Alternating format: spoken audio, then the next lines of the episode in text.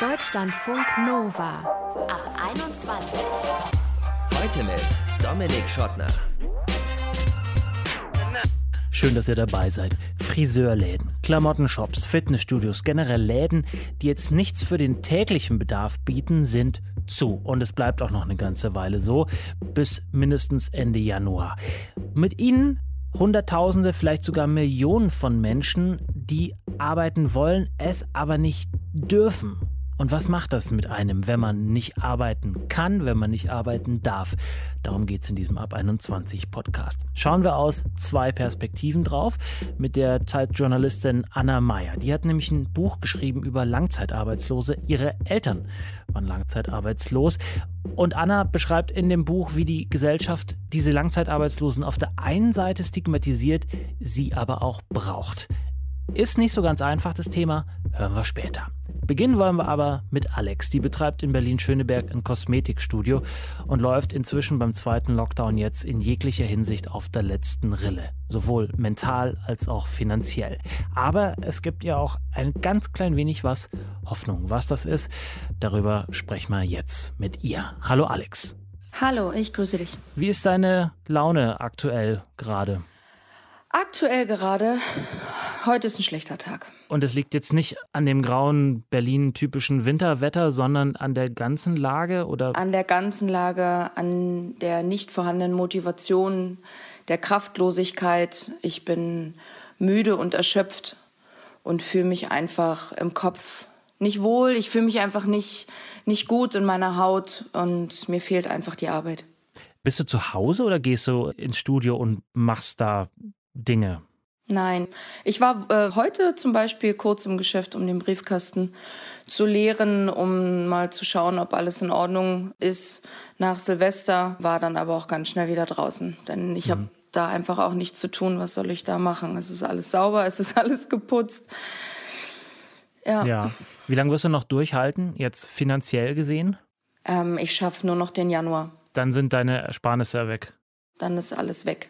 Und das ist schon für mich schon echt eine große Leistung, weil drei Monate jetzt durchzuhalten in meiner Branche als Solo-Selbstständige, wir können halt, ich habe nur zwei Hände und wir können halt nicht äh, Tausende von Euro erarbeiten, die wir uns dann zurücklegen können. Also mir geht es immer gut und ich mache den Job, weil ich ihn liebe und nicht, weil ich reich werden will. Ich mache das, weil ich Kunden damit glücklich mache und das kann ich einfach nicht. Das wurde mir weggenommen. Und das fehlt mir einfach. Das macht mich emotional unglaublich traurig und mir fehlt der Kontakt zu Menschen. Einfach das Soziale fehlt mir sehr. Das ist ja schon das zweite Mal, dass du deinen Laden zumachen musstest. Ja. Was ja. ist beim zweiten Mal anders als beim ersten Mal?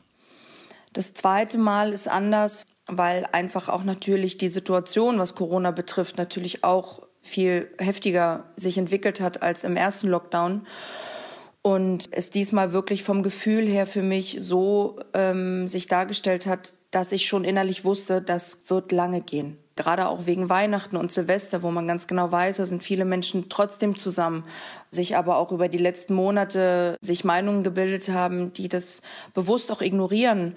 Und ich kann alle Seiten verstehen. Ich habe wirklich Verständnis für jede Meinung aber unsere Existenz steht auf dem Spiel. Und ähm, es halten sich einfach wirklich immer noch nicht viele da an die Regeln und das macht mich wütend. Also ich habe diesmal mehr Wut in mir. Ich merke, dass sich auch zwischenmenschlich sich äh, auch vieles verändert hat, dass man die Angst spürt, wenn man mit Freunden und mit Menschen zusammen ist, die man immer um sich rum hatte. Es hat sich einfach verändert. Es ist mhm. ähm, emotionaler. Inwiefern können dich diese Menschen, die du um dich rum hast, äh, nicht nur mental unterstützen, sondern vielleicht auch finanziell oder ist es ein No-Go für dich? Ähm, da steht mir mein Ego ein bisschen im Weg, weil ich das nicht kenne und ich äh, habe Schwierigkeiten, Dinge anzunehmen. Ich muss aber auch lernen, auch Dinge annehmen zu können und ich darf das auch. Und es sind auch ein, zwei Menschen da, die mich ein bisschen unterstützen. Also, dass ich einfach ein bisschen, in Anführungsstrichen, wie Taschengeld habe. Ja, dass ich mir auch ein bisschen was Gutes tun kann. Dass ich äh, jetzt beim Einkaufen jetzt nicht auf die Preise gucken muss, weil natürlich ist es ein Vorteil, ich lebe alleine. Ich muss mich nur alleine versorgen. Aber es ist dann auch mal schön, ein 20 Euro mehr jetzt zu haben, dass ich mir mm, was Schönes kochen kann und mhm. nicht noch mir da das nehmen muss, weil auch das tut ja auch dem Gemüt gut, dass man was Schönes isst und dass man sich das zu Hause schön gemütlich macht. Und ich habe zum Beispiel durch kleine Spenden von Freunden habe ich meine Teil meiner Wohnung ein bisschen verschönert, Wände gestrichen, ähm, meine Küchenmöbel neu gemacht, um auch irgendwie was zu tun zu haben und mhm. Ja. Wenn du sagst, dein Ego steht dir da dazwischen, lässt dein Ego denn staatliche Hilfen zu? Ähm, ja, schon. Und sind die angekommen? Nein. Die sind diesmal nicht angekommen. Äh, die sind beim ersten Lockdown sehr schnell angekommen, ja. beim zweiten nicht. Kann es vielleicht damit zu tun haben, dass November noch gar nicht so lang her ist und die einfach ein bisschen langsam sind? Wie nee, so die haben offiziell haben sie ähm, Serverprobleme. Und uns wurde jetzt mitgeteilt, dass wir vielleicht Mitte, Ende Januar mit der Novemberhilfe rechnen können. Wie viel ist das dann? Und ähm, das sind 75 Prozent von meinem Umsatz, den ich letztes Jahr im November 2019 erarbeitet habe. Das klingt erstmal gar nicht so schlecht, weil Umsatz ist nicht Gewinn, sondern deutlich mehr. Muss, ja. ähm, also ist das auch eine relevante Größe für dich, die dich die, wirklich die weiterbringt? Super. Wirklich, die ja. wäre wär wirklich super. Das würde mir wirklich auch reichen, weil ich damit einfach meine betrieblichen beruflichen Kosten äh, decken kann davon. Auf jeden Fall. Und deine also, privaten auch? Ja, einen kleinen Teil, ja. Ähm, ja. ja. Darf man auch? Ähm, muss ich. Ich habe keine Wahl. Bei der ganzen Sache jetzt ähm, hoffen wir einfach, dass die kommen und ähm, wenn sie nicht kommen, dass sich darum gekümmert wird, dass sie dann kommen. Du hast jetzt schon auch gesagt, dass das Ganze dir sehr zusetzt. Mhm. Ähm, wenn du jetzt mal reflektierst mit uns oder wir gemeinsam reflektieren, welchen Wert hat Arbeit für dich nach diesem Corona-Jahr? Das ist eine gute Frage. In diesem Lockdown unglaublich viel. Ich habe das Gefühl, dass, dass ich von der Arbeit nicht nur lebe, sondern dass mich meine Arbeit ausmacht. Dass ich mich wertvoller fühle, wenn ich arbeiten darf. Und ich habe einfach keine Aufgabe. Ich habe für mich gerade keinen Wert. Ähm, aber du bist doch, aber ganz kurz, äh, Alex, wir sprechen später in der Sendung noch mit Anna Meyer, einer Kollegin von der Zeit, die ein Buch geschrieben hat über Langzeitarbeitslosigkeit oder über Arbeitslosigkeit generell. Und sozusagen so ein bisschen eine der äh, Thesen darin ist, dass man ja eben, wenn man fragt, was machst du, immer antwortet, was man beruflich macht, anstatt dass man zum Beispiel sagt, keine Ahnung, vielleicht gehst du gern joggen oder bist eine super Freundin zum Beispiel. Ist das nicht vielleicht auch eine Erkenntnis zu sagen, okay, Arbeit ist zwar wichtig als Gelderwerb, aber eigentlich bin ich doch so viel mehr als Inhaberin eines Kosmetiksalons? Ja, da triffst du voll ins Schwarze. Das ist halt genau diesen, diese Aufgabe, die jetzt gerade auf mich zugekommen ist, die mich auch sehr überwältigt, weil mhm. ähm, ich rede sehr viel mit meinen Freunden ähm, sehr intensiv über dieses Thema, weil ich das leider nicht so empfinde. Ich weiß, dass das so ist, ich, oder beziehungsweise es sollte selbstverständlich sein, dass man, dass man sich auch ohne Arbeit wertvoll empfindet und sich wertschätzt und auch andere Interessen hat. Aber mein ganzes Leben dreht sich komplett um meine Arbeit. Ich habe mich viel zu spät damit beschäftigt, was macht mich eigentlich wirklich aus? Und deswegen ist das für mich wirklich eine Aufgabe, ein Kampf, das auch mal ablegen zu können. Ich bestehe nicht nur aus Arbeit, sondern da ist noch ganz viel mehr dahinter. Ich habe mich nur damit noch nie auseinandergesetzt, weil ich mich immer gut ablenken konnte mit meiner Arbeit und mich das, so wie ich immer dachte, mich komplett ausgefüllt hat. Es kann ja nicht sein, nur weil ich nicht arbeite, dass ich mich komplett leer fühle. Es ist leider aber so. Also ich fühle mich leer. Ich fühle mich jeden Tag traurig. Ich habe gestern auch den ganzen Tag geweint, weil ich einfach nicht weiß, was ich mit mir anfangen soll. Und das möchte ich ändern. Ich habe heute ein Personal Training gehabt zum Beispiel, weil ich das war so, ich muss was auch für mich tun. Ich mache unglaublich gerne Sport. Was denn Ich liebe es draußen zu sein. Ich äh, ganz, ganz normal ähm, so ein äh, Zirkeltraining, also wirklich draußen auf dem Bolzplatz, wirklich mit mehreren Übungen, mehrere Zirkeltrainings von, äh, also Ganzkörpertraining, komplettes So Burpees und sowas, oder wie? Nee, die mag ich nicht. Die sind, ah, die auch, sind ja krass. Ja, aber ich bin jetzt nicht so ein Crossfit-Typ. ähm, Guck mal, da haben wir doch schon was. Du bist nicht so ein Crossfit-Typ. Was bist denn dann für ein Typ? Also äh, ernsthaft, welchen Faden nimmst du auf? Wo sagst du, okay, ich bin nicht nur Alex, die Frau, die Menschen äh, hilft, schön durchs Leben zu gehen, sondern ich kann besonders gut backen. Ich kann super geil, Burpees machst du nicht, aber irgendwas anderes in der Richtung. Welchen dieser Fäden nimmst du auf? Welcher ist sozusagen der, wo du denkst, ah, hm, gute Richtung? Ah, was mir, was mir sofort einfällt, ich bringe einfach jeden zum Lachen. Obwohl ich jetzt gerade zu pessimistisch zum Teil bin und ähm, mich so ein bisschen in meinen schlechten Gedanken so ein bisschen suhle, kann ich aber auch sehr gut das Gegenteil und auch heute meine Personal Trainerin wieder, die hat auch die hat so gelacht, die hat so gestrahlt, weil ich wenn ich Spaß habe, dann haben auch alle um mich herum Spaß und ich bin auch ansteckend mit meiner Art. Und was ich gut kann, ich, ähm, ich kann gut reden, ich kann gut mit meinen Freunden reden, ich bin, ich bin immer für meine Freunde da, ich bin eine sehr gute Freundin, ich bin wirklich eine gute Freundin. Aber dann äh, fällt mir gerade jetzt so nichts mehr ein. Also ich bin ein Clown, ich bringe viele das können Leute nicht so viele Leute. Also richtige, echte Freundinnen und Freunde sind A, selten und B, weil sie so selten sind, ja auch ein großer Wert. Aber ist mir schon klar, dass ja. das natürlich die Miete nicht bezahlt. Ja. Ähm, deswegen sozusagen so auf der finanziellen Ebene hast du einen, Plan B, wenn das jetzt so weitergehen soll? Ich ähm, möchte nicht an einen Plan B glauben, beziehungsweise ich hoffe nicht, dass das eintritt. Ich glaube daran, dass ich spätestens im Februar wieder arbeiten darf und dann Schritt für Schritt auch meine Kunden, die jetzt so lange auf mich verzichten mussten, die weiterhin mir auch das Gefühl geben, Alex, ich komme auf jeden Fall. Alex, ich brauche das. Damit machst du mich glücklich und verkenne das nicht, wie wichtig uns Frauen das ist die mir auch weiterhin auch zur Seite stehen und natürlich auch immer sagen, wenn du was brauchst, mach nur Piep ich überweise dir was, ich mache das, aber ich versuche es natürlich selber zu schaffen. Ich bin vom Sternzeichen Löwe. Ich, ich bin seit ich zwölf bin, arbeite ich. Ich verdiene seit ich zwölf bin mein eigenes Geld. Ich zahle seit ich 14 bin Miete. Ich bin das nicht gewohnt. Ich war auch von nichts und niemanden abhängig. Ich habe immer für mich alleine gesorgt. Natürlich sollte man auch mal vielleicht mal so diese Emanzipation und diesen Stolz, den man dann vielleicht aufgebaut hat, vielleicht in solchen Situationen auch mal ein bisschen zur Seite legen.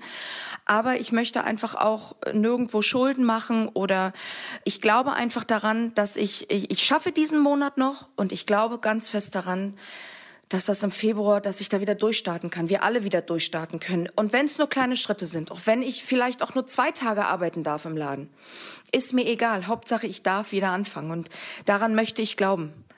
Denn ich habe keinen Plan B. Ich habe ihn wirklich nicht sagt Alex, Kosmetikerin aus Berlin mit eigenem Kosmetiksalon. Wir sprechen Sie dann in, ich sag mal, zwei, drei Monaten nochmal, fragen nach, wie es inzwischen geworden ist oder ob sie vielleicht an der einen oder anderen Schraube noch hat drehen müssen, um vielleicht noch ein bisschen ja, weniger zu brauchen oder eben nicht. Ist alles nicht so einfach. Deutschlandfunk Nova. Wir sprechen heute über den Wert von Arbeit. Wenn Menschen keine Arbeit haben, was macht das mit ihnen? Und bei meinem Vater ging es 1996 los. Da hat er seinen Job mehr oder minder verloren. Seine Firma, in der er gearbeitet hat, wurde verkauft, wurde verlagert in ein anderes Bundesland ganz weit weg. Und er ist nicht mitgegangen, weil er gesagt hat, nee, meine Familie ist hier, die kann ich jetzt nicht sozusagen umtopfen. Er hat dann ein bisschen rumprobiert, hat sich woanders beworben, hat auch mal Selbstständigkeit ausprobiert, ist dann aber letztlich in Maßnahmen gekommen. Also von der Arbeitsagentur in Maßnahmen gesteckt worden, wo er neue Sachen ausprobieren sollte. Aber da ist ihm sein Stolz sehr oft im Weg gestanden. Er wollte dann bei den Jobs, wo er sich beworben hatte, mehr Geld, als man ihm geben wollte. Und so ist er sehr lange arbeitslos geblieben. Und die Ordner mit den Absagen für die Jobs, die haben immer mehr Regale gefüllt. Mich hat das alles sehr geprägt, würde ich sagen, bis heute.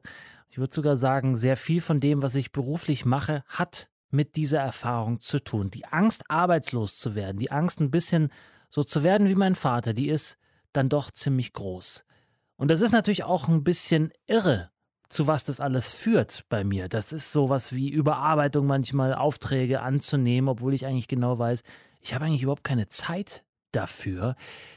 Sich also sozusagen die ganze Zeit nur über diesen Job zu definieren, mehr als über irgendwas anderes.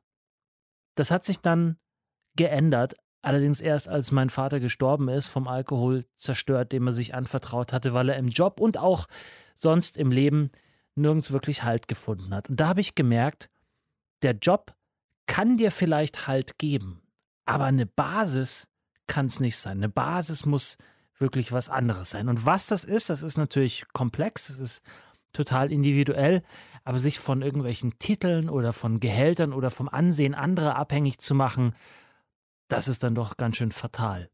Das ist natürlich auch leichter gesagt als getan, gerade jetzt, wo der Struggle, die Miete zu verdienen durch Corona für manche, für viele ziemlich hart geworden ist. Aber in diese Auseinandersetzung reinzugehen, was macht mich eigentlich aus? Das lohnt sich, finde ich, mehr als ein hoher Monatslohn. Deutschlandfunk Nova faul, ungebildet, desinteressiert, selber schuld. Das sind so die Klischees, die es über arbeitslose Menschen in Deutschland, vielleicht nicht nur hier, aber doch auch besonders hier gibt. Und ich finde das gemein und ganz oft auch sehr unzutreffend. Habe euch eben schon von meinem Vater erzählt, der trifft das nicht zu. Jedenfalls nicht alles davon. Und auch meine Zeitkollegin Anna Meyer hat dieses Klischee eines arbeitslosen Menschen nie getroffen, sagt sie. Ich kenne diese Menschen nicht, sagt sie. Und sie muss es wissen, weil sie als Kind von zwei Langzeitarbeitslosen aufgewachsen ist. Hartz IV, Geldsorgen kennt sie gut. Und deswegen hat sie ein Buch geschrieben, Die Elenden, warum unsere Gesellschaft Arbeitslose verachtet und sie dennoch braucht. Und über diese Geschichte und welchen Stellenwert Arbeit für sie in ihrem Leben hat, wollen wir jetzt mit ihr sprechen. Hallo Anna. Hallo. Wie hat die Arbeitslosigkeit deiner Eltern euren Alltag als Familie geprägt? Puh, das ist eine große Frage. Ich würde sagen, Arbeitslosigkeit prägt den Alltag vor allem durch die dadurch entstehende Armut. Also wenn man kein Geld hat, das ist was, was man sich nicht vorstellen kann, wenn man Geld hat und was man auch vergisst. Wenn man kein Geld hat, dann dreht sich alles darum, dass man kein Geld hat und was man sich alles nicht leisten kann. Und man denkt eigentlich permanent darüber nach, wie man das wenige Geld, was man hat, so ausgeben kann, dass man ein einigermaßen okayes Leben führt. Und das habe ich schon relativ früh bemerkt. Und ich würde sagen, das ist, wie Arbeitslosigkeit den Alltag vor allem prägt. Dann kommen so kleine Dinge hinzu, wie zum Beispiel, dass Arbeitslose weniger in soziale Netze eingebettet sind. Wenn ich das mit mir vergleiche, äh, mein soziales Netz sind zu großen Teilen Menschen, mit denen ich arbeite oder die ich irgendwann auf der Arbeit kennengelernt habe oder mhm. im Studium oder wie auch immer. Und sowas gibt es nicht bei Arbeitslosen, weil wo soll man denn Leute kennenlernen, wenn man nirgendwo hat, wo man hingehen kann? Mhm. Für alle, die jetzt dein Buch und deine Geschichte noch nicht kennen, deine Eltern, was haben die mal gelernt? Was war ihr ausgeübter Beruf, bevor sie arbeitslos geworden sind? Mm, da rede ich eigentlich ungern in Interviews drüber. Ich kann erzählen, dass äh, meine Mutter ein Studium abgebrochen hat und mein Vater eine Tischlerlehre gemacht hat. Mhm. Und ich finde das aber immer äh, so schwierig, darüber zu sprechen. Im Buch erkläre ich es, weil mein Lektor unbedingt wollte, dass ich das erkläre. Und gleichzeitig denke ich immer, dass das schon in Rechtfertigung ausartet. Also, dass das immer die Frage ist, aber warum war es denn so? Warum waren Sie denn arbeitslos? Wie kann das denn kommen? Und darin steckt ja auch schon so eine Abgrenzung. So, man möchte irgendwie das erklärt haben, man möchte das verstehen, um sich selber zu beweisen, dass man das selbst niemals hätte sein können. Und deshalb finde ich immer die Frage so interessant, weil die auch immer so früh kommt. Ja, ich hätte sie jetzt ehrlich gesagt nicht aus der Perspektive gestellt oder habe sie aus der Perspektive nicht gestellt, sondern wollte etwas über deine Eltern erfahren. Also sozusagen, ja, was war deren, deren Lebens, Entwurf, beziehungsweise was heißt Entwurf, aber sozusagen ihr, mh, mm, das, das, womit sie Geld verdienen wollten. Nee, ja, genau, aber das ist ja genau mein Punkt. Ja. Dass quasi diese, diese Frage kommt, weil wir Arbeitslose, anders als Menschen, die arbeiten, immer analysieren wollen. Wir wollen deren Lebenswege analysieren, nicht aus reinem Interesse, weil du kennst meine Eltern ja gar nicht und mhm. deren Lebenswege sagen am Ende auch überhaupt nichts über sie als Menschen im Gefüge unserer Gesellschaft aus. Und bei Ingenieuren würden wir niemals sagen, ach, dein Vater ist Elektroingenieur, wo hat der denn studiert? Das würde man nicht fragen, weil es einfach nicht von Interesse ist, diesen Menschen zu analysieren. Und weil Arbeitslose aber so rausfallen aus dem gesellschaftlichen Gefüge, ist das immer direkt die Frage, die einem gestellt wird. Und das finde ich spannend und gleichzeitig ermüdend. Mhm.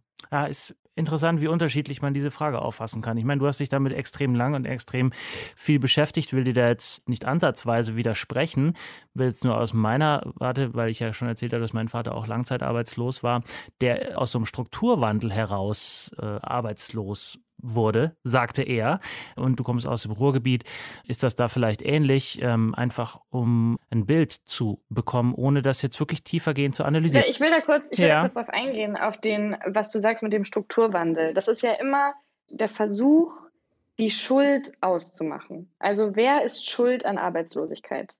Da sagst du jetzt, bei deinem Vater war es der Strukturwandel. Nee, das ähm, sagte er. Ich, das, ja, oder er, es ist auch egal. Auf jeden Fall ist es die Rechtfertigung dafür. Und meine tiefste Überzeugung ist, Lebenswege sind Zufälle und niemand ist schuld an Arbeitslosigkeit. Unser System sieht Arbeitslosigkeit vor. Armut und Arbeitslosigkeit müssen existieren, damit die Welt funktioniert, wie wir sie kennen.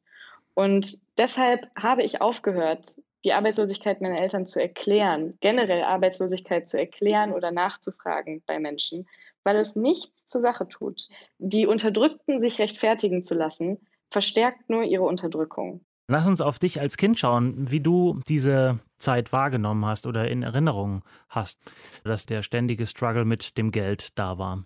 Wie war das? Ja, nicht schön, ne? Also ich würde sagen, Armut ist was, was das ganze Leben bestimmt. Äh, es ist ein konstantes Gefühl von Mangel und von Minderwertigsein. Und natürlich ist diese gesellschaftliche Projektion der Schuld, die in dem Fall natürlich eigentlich meine Eltern getroffen hätte, hat auch mich als Kind getroffen. Also ich habe teilweise gedacht als Kind, dass die Eltern meiner Freunde Steuern zahlen und arbeiten gehen müssen, damit ich leben und essen kann. Und das ist natürlich, wenn man sich das gesamte Wirtschaftssystem anguckt, eine wahnsinnig naive Kinderannahme. Mm, aber es war die, die in den 90er und Nullerjahren total kolportiert wurde. Der Einzelne ist für sein Glück verantwortlich und wer sein Glück nicht findet, den muss die Gesellschaft quasi aushalten.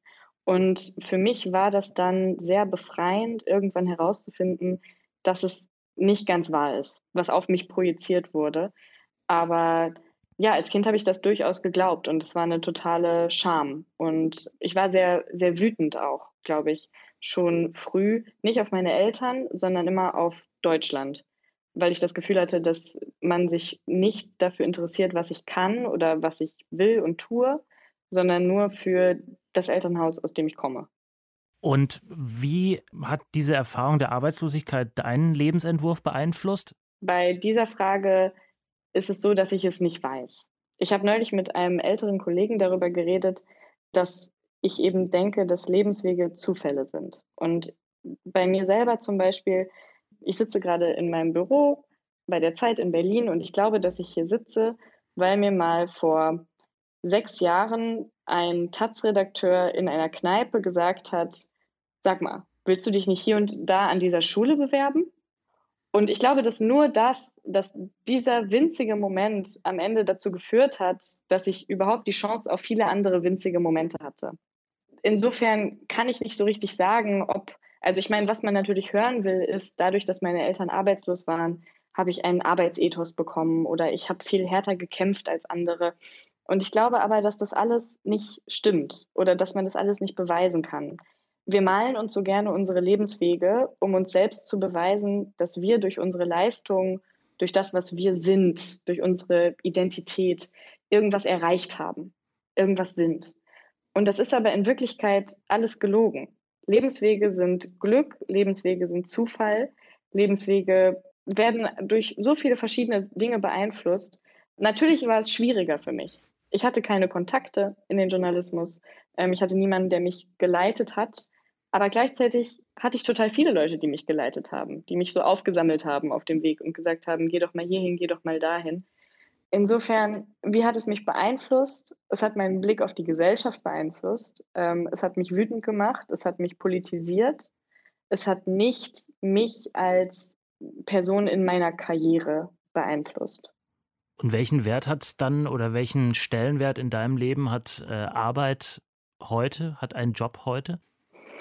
Ich wünschte, er hätte einen geringeren und gleichzeitig ist man natürlich, du wirst das wissen, als Journalistin seinem Beruf sehr stark verschrieben. Also ich bin äh, wahnsinnig gerne in meinem Job. Ich bin wahnsinnig gerne Journalistin. Ich liebe, was ich tue. Ich freue mich jeden Tag darüber, was ich machen darf, wofür ich bezahlt werde. Und insofern nimmt mein Job einen riesigen Teil meines Lebens ein. Viele, mit denen ich auf täglicher Basis zu tun habe, sind Journalisten.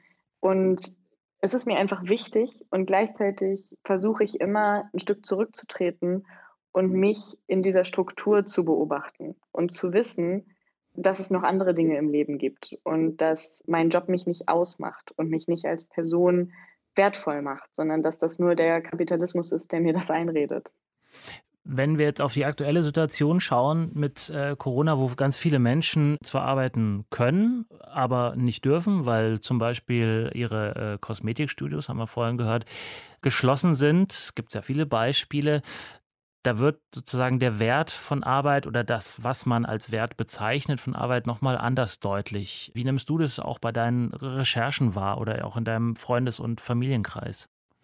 Ich glaube, dass gerade eine ganz neue ja, Generation oder ein ganz neues Milieu mit Arbeitslosigkeit in Berührung kommt. Nämlich teilweise Menschen in meinem Alter, Mitte 20, Mitte, Ende 20, die plötzlich merken, dass es Hartz IV gibt. Also die aufgewachsen sind ohne Wirtschaftskrise in einer Welt, in der es immer nur aufwärts ging. Und die dachten, um arbeitslos zu werden, muss man richtig blöd sein. Und plötzlich verlieren die ihren Job in der Marketingagentur oder wo auch immer und stehen da. Und das tut mir einerseits wahnsinnig leid und andererseits hoffe ich, dass dadurch ein politischer Wandel entsteht, weil das sind wirklich Menschen, die da nichts für können. Und das beweist am Ende nur, dass Arbeitslosigkeit eben durch das System Wirtschaft an sich bedingt wird. Also es gibt Arbeitslosigkeit, weil es im Wirtschaftssystem Auf- und Abschwung gibt. Und insofern hoffe ich, dass sich die Situation der Arbeitslosen verbessert und vor allem gerade für die Menschen, die gerne jetzt im Kosmetikstudio stünden, würde ich mir wünschen, dass wir dahin kommen, dass man sich noch über irgendwas anderes definiert als über Arbeit. Also wenn das Erste, was man antwortet, wenn jemand fragt, und was machst du so, was bist du, ist Kosmetikerin oder Journalistin, dann ist es natürlich klar, dass man schrecklich, schrecklich traurig ist, wenn man nicht mehr arbeiten darf. Es wäre natürlich schön, wenn wir generell in unserer Gesellschaft häufiger darüber nachdenken würden, was bin ich eigentlich noch außer mein Beruf. Und dann hätten wir nämlich jetzt durch Corona auch nicht diesen massiven Leidensdruck, der entstanden ist. Was würdest du da antworten oder was antwortest du, wenn ich dich jetzt frage, Anna, was machst du? Oder ist, das schon so Frage. automatisiert, dass du sagst, ich bin Redakteurin bei der Zeit? ja, natürlich ist das so automatisiert. So. Und das finde ich eben auch total falsch. Ich versuche immer daran zu denken, dass ich zum Beispiel ein sehr gutes Familienmitglied bin, finde ich. Ich bin eine ganz gute Schwester, bin eine ganz gute Freundin, ich habe Freude an zwischenmenschlichen Beziehungen und ich gehe gerne laufen und sowas, ja. Aber natürlich ist das nichts, was mich retten würde vor dem Loch, in dem ich fallen würde, wenn ich auf einmal arbeitslos wäre. Das ist eine Realität, mit der ich mich auch noch nicht so ganz abgefunden habe. Das große Problem ist ja, wir leben jetzt innerhalb dieses Systems und nur weil ich jetzt beschließe, mich über andere Sachen zu definieren, ändert sich ja noch nicht der Kapitalismus oder die soziale Marktwirtschaft, wie wir sie haben, in der es Konkurrenz gibt, in der es diese Strukturen gibt. Und ja, ich wünschte, ich hätte mehr zu sagen, wenn man mir diese Frage stellt. Ich bin neidisch auf die Leute, die mehr zu sagen haben. Also ist ja noch nicht. Ich puzzle, ich puzzle wahnsinnig gerne. Hast ja auch noch. Ist das was? Kann man sich darüber definieren? Darüber kann man sich auf jeden ja. Fall definieren. Also ähm, ich fahre gern Fahrrad. Also darüber würde ich mich auch oh, gerne. Ich auch. Ich also, auch. Ähm, aber du hast, um dazu sozusagen einen Deckel drauf zu machen, wenn du sagst, du hast nichts zu sagen, du hast aber doch einen Vorschlag, nenne ich es jetzt mal, wie du sagst, die Wirtschaft braucht Arbeitslose, aber du hast sozusagen einen Vorschlag, wie man daraus, wie man das konstruktiv wenden kann. Es gibt zwei Möglichkeiten. Das eine ist, und das ist jetzt eher innerhalb der Realität, die wir kennen, dass man eine bedingungslose Grundsicherung einrichtet. Also ein Hartz IV, lass es von mir aus weiter Hartz IV heißen, das so ist, dass Menschen nicht mehr arm sind. Und da gibt es verschiedene Zahlen, die vorgeschlagen werden. Ich schlage in meinem Buch ungefähr 724 Euro im Monat vor. Das ist nicht viel, aber es erschrickt Leute die Grünen haben, glaube ich, schlagen, glaube ich, 650 Euro im Monat vor. Das wird am Ende aufs Gleiche rauskommen. Und wenn man da dann die Sanktionen rausnimmt, wenn man eine Kindergrundsicherung einführt, dann wäre das schon mal sehr, sehr gut. Und was ich aber denke, was eine Idee ist, die noch nicht im Buch steht, die aber in letzter Zeit in verschiedensten äh, Diskussionen, wenn es um Arbeitnehmerrechte geht, immer wieder aufkommt, ist die Jobgarantie. Also dass Menschen, die ohne Arbeit sind, weil das Angebot an Arbeit einfach gerade auf dem Markt nicht groß genug ist, vom Staat einen Job bekommen. Dass sie zum Beispiel äh, mit alten Menschen reden, die besuchen, dass sie Babysitting-Dienste übernehmen, die eine Kita nicht leisten kann, weil die zum Beispiel nachts sind für Menschen, die in Nachtschicht arbeiten. All solche Dinge könnte man lösen über einen, ja, man sagt immer so zweiten Arbeitsmarkt, äh, aber einfach über einen staatlich ausgestalteten Arbeitsmarkt, der Sachen aufhebt, die es auf dem freien Markt einfach niemals geben wird und die es auch nicht geben sollte sagt die Journalistin Anna Meyer, Kollegin von der Zeit. Sie hat ein Buch geschrieben, Die Elenden, warum unsere Gesellschaft Arbeitslose verachtet und sie dennoch braucht, ist im Hansa Verlag erschienen und extrem lesenswert. Das war der Ab 21 Podcast. Wir haben gesprochen über den Wert von Arbeit, warum sich manche oder viele Menschen so sehr über Arbeit definieren und was vielleicht ein Weg raus wäre daraus. Mein Name ist Dominik Schottner. Ich bedanke mich bei euch fürs Interesse. Hört gerne wieder rein oder schickt uns auch mal eine Mail, wie ihr das Ganze findet. Mail at deutschlandfunknova.de oder auch gerne per WhatsApp, Sprach- oder Textnachricht 0160 91 3608 52. Noch eine Bitte, bleibt gesund und bleibt geschmeidig. Ciao. Deutschlandfunk Nova ab 21. 21. Montags bis freitags ab 21 Uhr und auf deutschlandfunknova.de.